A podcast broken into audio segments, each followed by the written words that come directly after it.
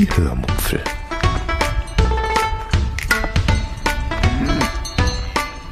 Aus dem Tagebuch einer Allgäuerin.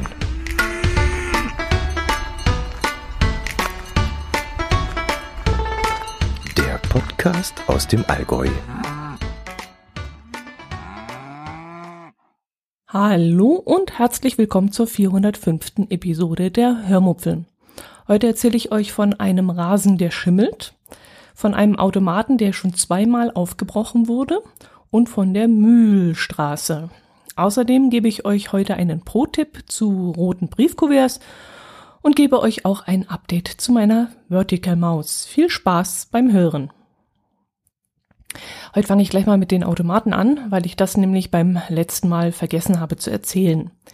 Wir haben nämlich schon bereits an, am Silvesternachmittag muss das gewesen sein, einen Spaziergang zu meinem Lieblingsautomaten gemacht. Es war schönes Wetter, warme 10 bis 12 Grad, mm, Sonnenschein und ich hatte ab 13 Uhr frei und so stand dem Spaziergang nichts mehr im Wege. Weil ich schon lange nicht mehr an diesem Automaten gewesen war, wollte ich da mal wieder vorbeischauen. Und so nahmen wir dann dieses Ziel ins Auge. Ich habe schon euch davon mal erzählt. Ähm, in dem Automaten gibt es so Dinge wie Eier, Burger Patties, Wurst in Gläsern, Landjäger, Marmelade, Spätzle, Eis, Eierlikör und so weiter und so fort. Und dieses Mal nahmen wir auch wieder etwas Geld mit, um zu schauen, ob es wieder etwas Leckeres zu ziehen gibt, etwas Neues, was wir noch nicht kannten. Und ich wurde auch fündig. Ich zog mir eine Sauerkirschmarmelade und zusätzlich noch, und jetzt kommt's, ein leckeres Apfelbrot. Ihr kennt ja sicherlich die Dinger. Ähm, diese Brote gibt es im Advent äh, in verschiedenen Ausführungen als Birnenbrot oder als gemischtes Früchtbrot mit Datteln und so ein Zeug. Und dieses hatte eben hauptsächlich Äpfel als Bestandteil. Ich nehme es gleich mal vorne weg. Es hat auch sehr, sehr, sehr lecker geschmeckt, weshalb die 500 Gramm bereits zwei Tage später weggeputzt waren. Ich hatte die Dinger wirklich, äh, das Ding wirklich ratzfatz aufgegessen. Als wir gerade an dem Automaten standen, kam einer der Besitzer vorbei, um dort nach dem Rechten zu sehen. Und davon möchte ich euch kurz erzählen. Das Gespräch, das wir mit ihm dann führten, war nicht sehr lang, weil nämlich ständig irgendwelche Leute neben dem Automaten hielten und dann irgendwelche hausgemachten Probleme auftauchten und der Automatenbesitzer dann eingreifen musste. Aber immerhin hatte er dann kurz Zeit, um uns ein bisschen was von diesen Automaten zu erzählen. So erzählte er uns zum Beispiel, dass so ein Automat richtig viel Geld kostet. Ein ganz normaler, recht günstiger, weil in Österreich gekaufter Automat kostet stolze 12.000 Euro. Und das ist dann immer noch ein billiges Modell aus Österreich. Der zweite, dreiteilige, allerdings recht große Automat mit verschiedenen großen Klappen und Fächern kostet dann schon 30.000 Euro. Aber es scheint sich durchaus zu lohnen, denn er erzählte uns auch freizügig, dass seine Frau in dieser Woche 50 Flaschen Eierlikör machen musste und inzwischen mit der Produktion schon gar nicht mehr hinterherkommt. Er erzählte uns außerdem, dass der Automat schon zweimal aufgebrochen worden sei. Der eine Dieb konnte zwar nur 80 Euro mitnehmen, der Schaden am Automaten belief sich aber auf 4000 Euro. Und die Versicherung war dann beim zweiten Mal nicht mehr besonders amused darüber. Ähm, und ich merkte dann an, dass er doch eine Kamera vielleicht zur Abschreckung installieren könnte, aber davon wollte er nichts wissen. Äh, ja, ich hätte noch tausend Fragen zu diesen Automaten gehabt, aber leider kamen, wie gesagt, ständig irgendwelche Leute dazwischen, die zu dusselig waren, den Automaten zu bedienen und dann äh, unter unser Gespräch unterbrochen haben. Und er musste dann hingehen und helfen. Und er hat dann auch gesagt, er geht sehr ungern zu den Automaten, weil immer wenn er da ist, äh, würde man ständig nach ihm rufen. An dem Tag war es dann auch, wo ich zum ersten Mal nach ein paar Wochen unsere Gartenpflanzen wieder gesehen habe. Bis jetzt hat mich das in all den Jahren zuvor ja nie interessiert. Das war ja nicht mein Garten und es waren auch nicht meine Pflanzen. Aber jetzt fand ich es schon irgendwie interessant, wie es unseren Jungpflanzen ging, die wir im Oktober erst gepflanzt hatten. Nachdem wir wochenlang über, ja, über ein Meter Schnee, anderthalb Meter Schnee im Garten liegen hatten, hatten die warmen Temperaturen dafür gesorgt, dass alles wieder geschmolzen war und nicht nur unsere Pflanzen wieder zu sehen waren, sondern auch unser im September frisch angesäter Rasen. Und da gab es dann eine Überraschung für uns. Unser Rasen schimmelte. Die Gartenbaufirma hatte uns allerdings schon vorgewarnt, dass sowas kommen würde. Das kommt wohl durchaus vor bei frisch angesätem Rasen. Äh, er ist dann, glaube ich, noch nicht ganz dicht oder nicht kräftig genug und dann fängt er eben zu schimmeln an. Das sieht dann am Anfang so aus, als wenn ja so ein feiner, sehr feiner Schaum auf dem Rasen liegt und später fällt dieser dann in sich zusammen und stattdessen sind dann runde Flecken braunen Grases zu sehen. Ich stelle euch da mal ein Foto in den Shownotes ein, damit ihr seht, wie das bei uns jetzt ausgesehen hat. Aber wie gesagt, die Gartenbaufirma hat, hat uns dann beruhigt, ähm, schon von Anfang an, dass das ganz normal sei. Und unser Nachbar meinte sogar, das Problem hätte er auch jedes Jahr mit seinem alten Rasen. Und äh, das würde aber im Frühjahr wieder alles nachwachsen und in Ordnung sein, meinte er. Komisch, das hatten wir also nie mit unserem alten Rasen. Vielleicht war das eine andere Sorte oder robuster oder es lag an der Erde oder vielleicht ist es bei uns nicht so ganz so feucht wie beim Nachbarn, ich weiß es nicht, aber wir hatten, wir kannten sowas noch nicht. Ja, dann möchte ich euch noch, ja, über, von einem Lachflash erzählen, den ich vor kurzem hatte. Der Lachflash ist bei mir allgemeinhin zu einer seltenen Angelegenheit geworden, so dass ich mir dachte, wenn ich schon mal wieder einen hatte, dann muss ich euch darüber berichten. Zumal ich auch noch eine Audiodatei dazu habe, die ich euch einspielen kann.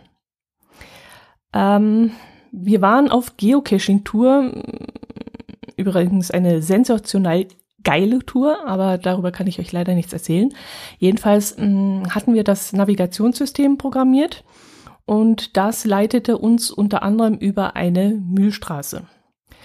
An sich nichts Besonderes, aber unsere Navi-Tussi, die liest ja so wie geschrieben und Silbe für Silbe und die hat dann sowohl das Ü als auch das H ausgesprochen und das klang dann so. Links abbiegen in die Mühlstraße.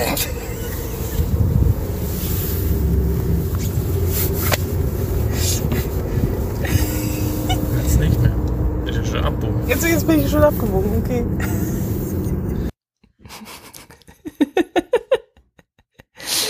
Jetzt müsst ihr euch mal folgende Situation vorstellen. Wir sitzen im Auto, fahren gemütlich übers Land, die Sonne scheint und wir unterhalten uns ein wenig über die gefundenen Caches.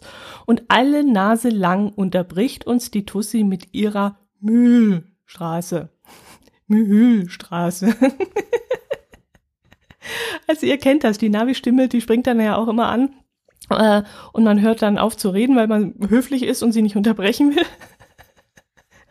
Und da, nachdem sie das nicht einmal, nicht zweimal, sondern x-mal hintereinander gesagt hat, so lange, bis wir endlich wirklich in die Mühlstraße abgebogen waren, da war es dann bei mir wirklich irgendwann aus und ich musste sowas von losbrusten und habe mich nicht mehr eingekriegt. Allerdings dachte ich mir dann danach, so doof ist das gar nicht. Ich meine, das Ü wird ja auch nicht kurz ausgesprochen von Haus aus. Also es wird ja nicht Ü gesprochen, Ü, sondern Ü. Und wenn dann auch noch ein H hinterherkommt, dann finde ich es ehrlich gesagt gar nicht so verkehrt, was die Dame da gemacht hat im Navi. die da im Navi hinter ihrem Schreibtisch sitzt und uns die ähm, Straßen vorliest. oje, oje.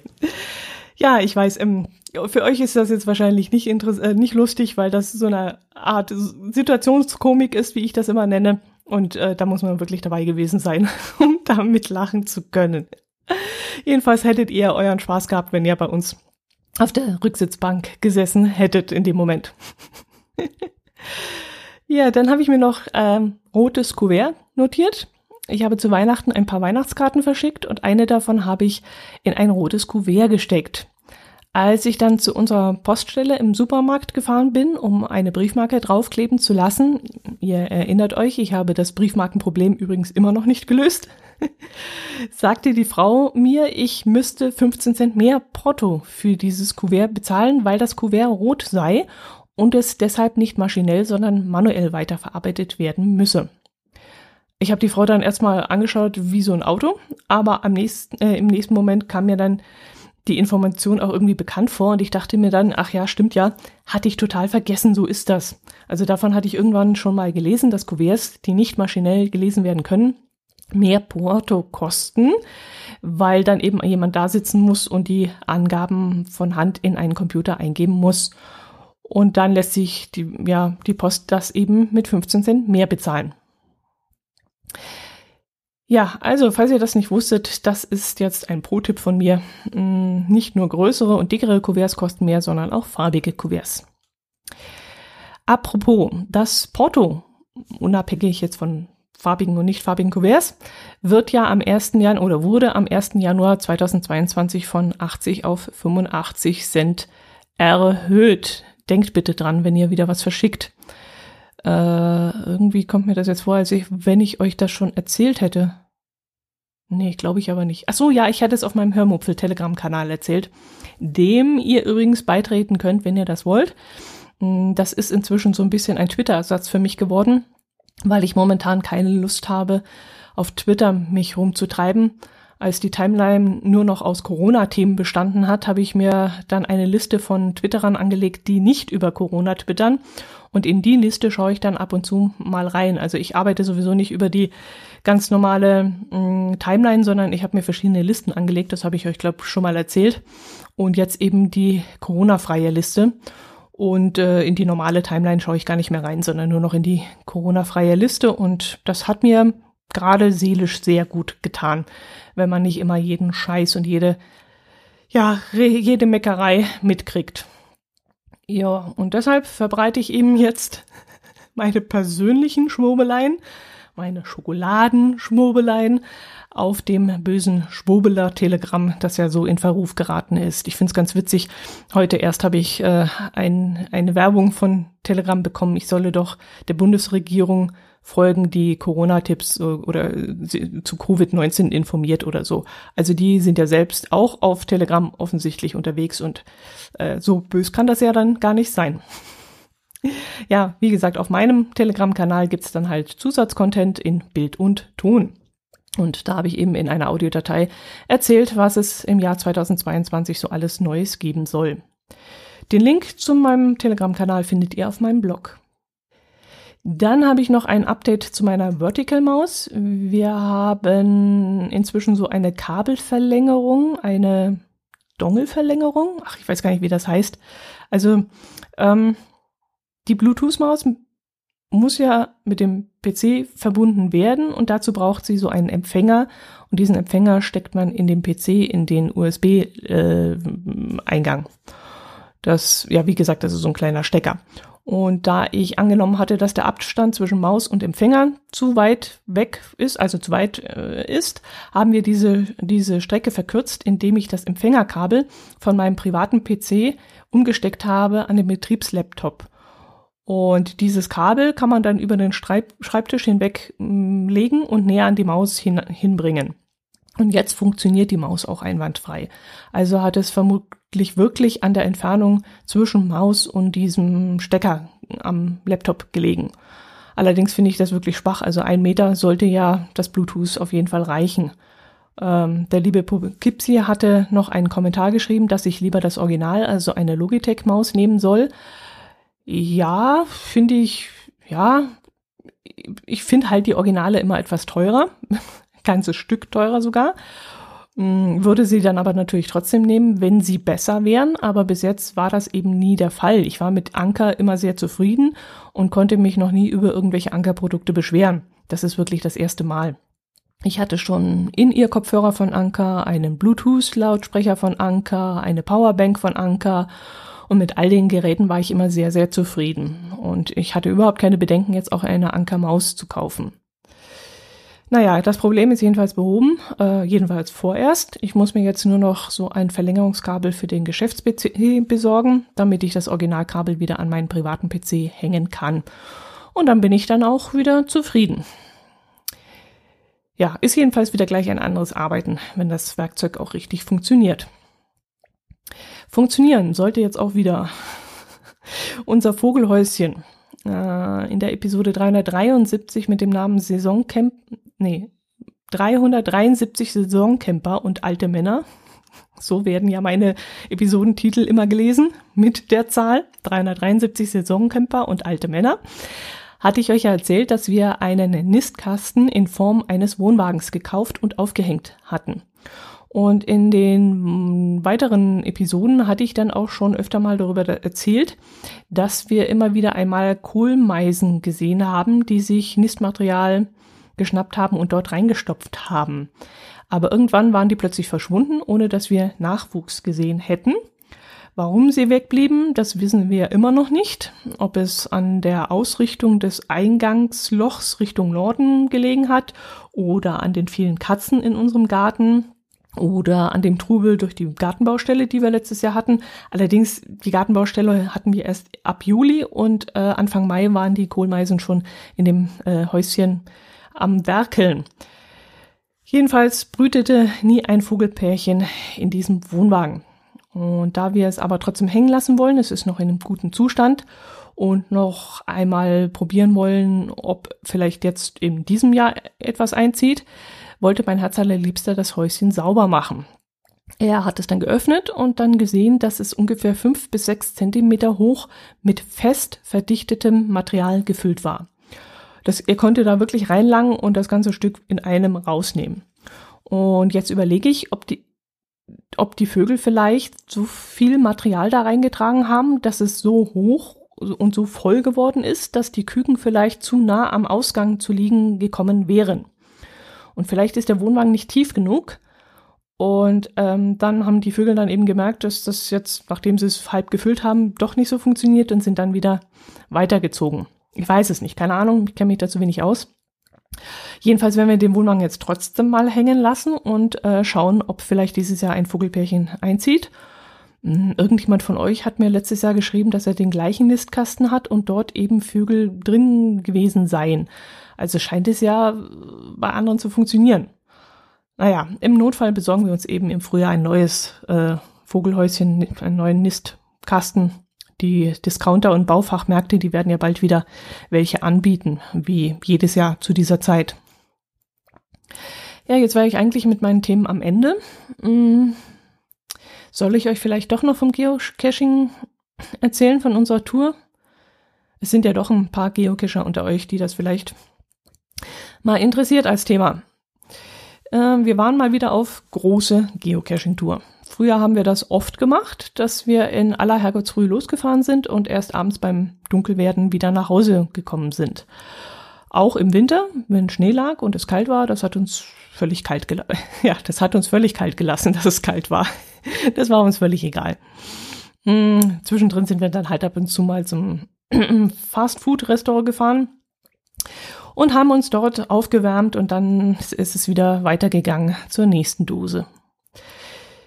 Inzwischen sind wir allerdings ruhiger geworden, was das Geocaching angeht und in den letzten Jahren durch die Arbeiten am Haus und äh, den Umzug von einer Wohnung zur nächsten und so und die Gartengestaltung sind wir noch viel, viel, viel ruhiger geworden, was Geocaching angeht.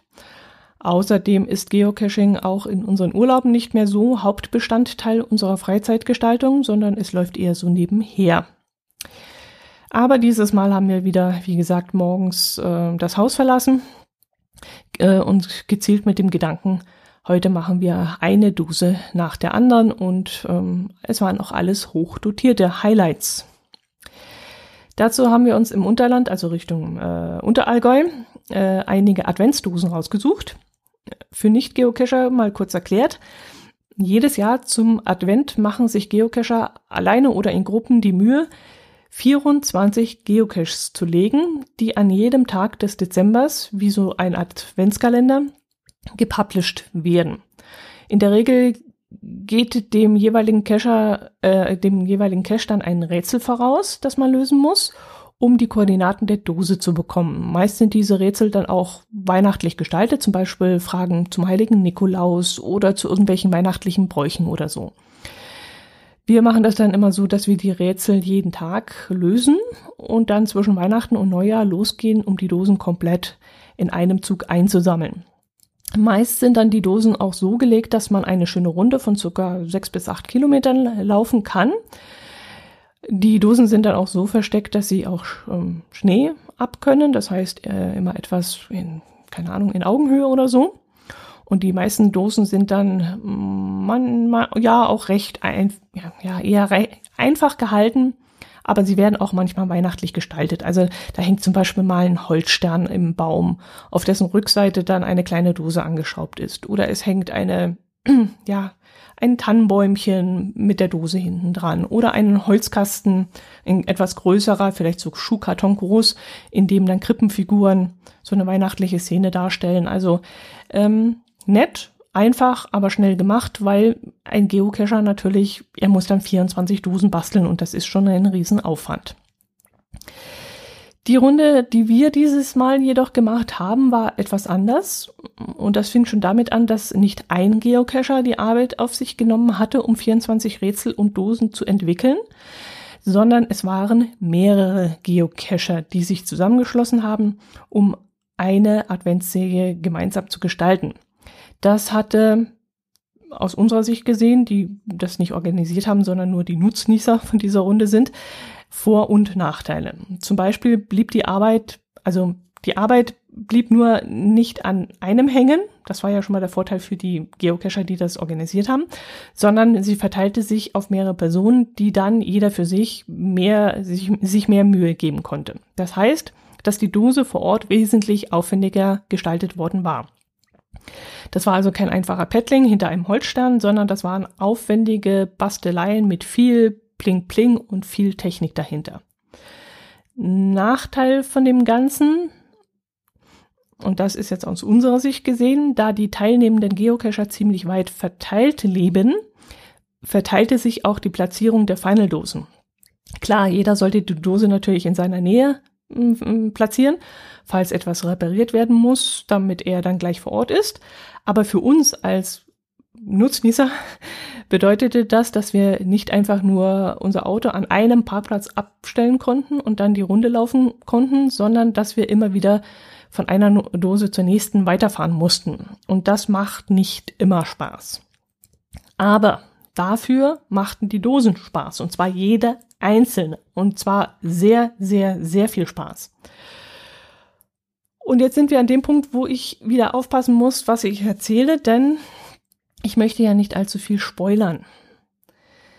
Aber da sowieso kaum Allgäuer äh, unter euch sind, sollte das eigentlich, ja, sollte eigentlich kein Problem sein. Also, was haben wir gesehen? Ähm, welcher Cache gefällt euch von der Idee her? Welchen Cache kann ich auch ganz gut beschreiben und trotzdem verrate ich nicht allzu viel. Das muss man gerade überlegen. Ja, genau. An einem Cache, der gehört Freunden von uns, die werden dann vermutlich auch nicht sauer sein, wenn sie erfahren, dass ich den hier im Podcast erwähne.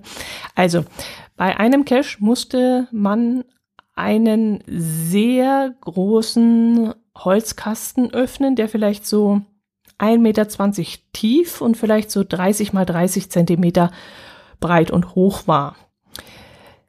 In diesem Kasten befand sich ein Hilfsmittel, das mit einer Elektronik angetrieben wurde.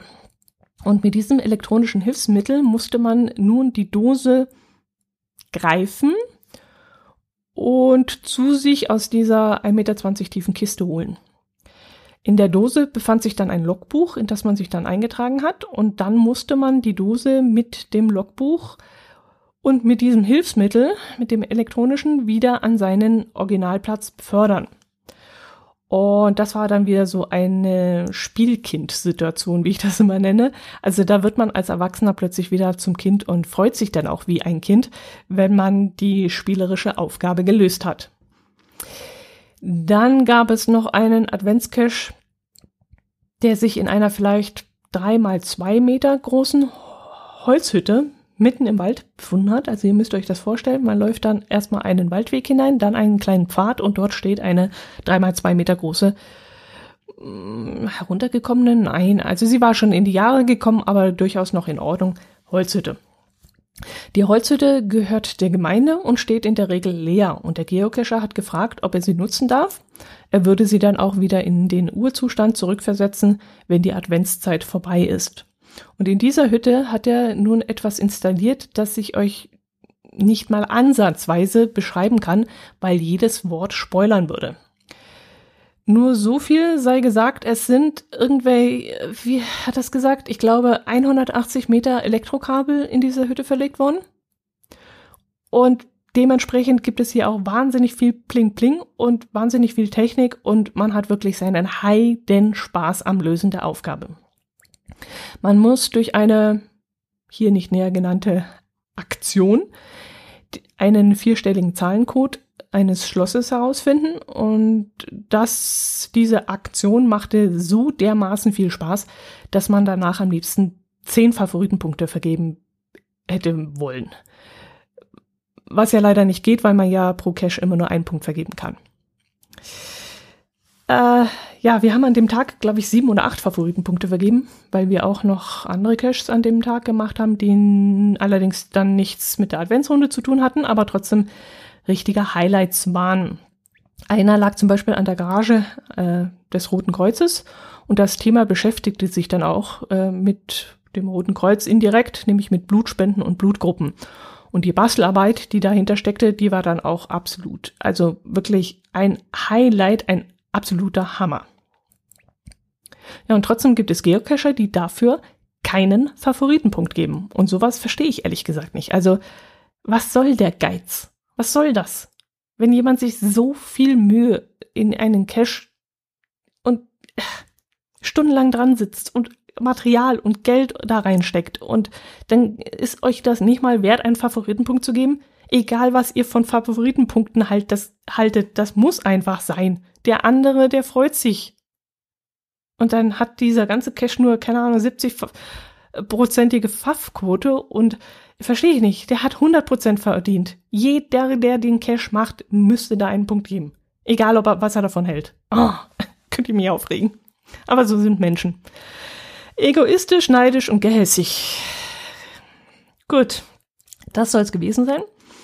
Ich hoffe, ich konnte euch mit dieser Zusammenstückelung von verschiedenen Themen ein wenig unterhalten. Und äh, ich wünsche euch ein schönes Wochenende, eine schöne Woche bleibt gesund. Mm, ob wir uns nächste Woche hören, weiß ich noch nicht. Äh, ich habe wieder dieses Projekt bekommen, das ich zweimal im Jahr erhalte, einmal im Sommer und im, einmal im Winter. Und da bin ich gut eingespannt. Und dann schauen wir mal, ähm, ob ich da eine Aufnahme hinkriege. Falls nicht, macht euch keine Sorgen. Im Moment äh, läuft es bei mir einigermaßen. Äh, aber es liegt dann halt an der Arbeit. Gut, das soll es gewesen sein. Macht es gut und Bleibt gesund. Servus.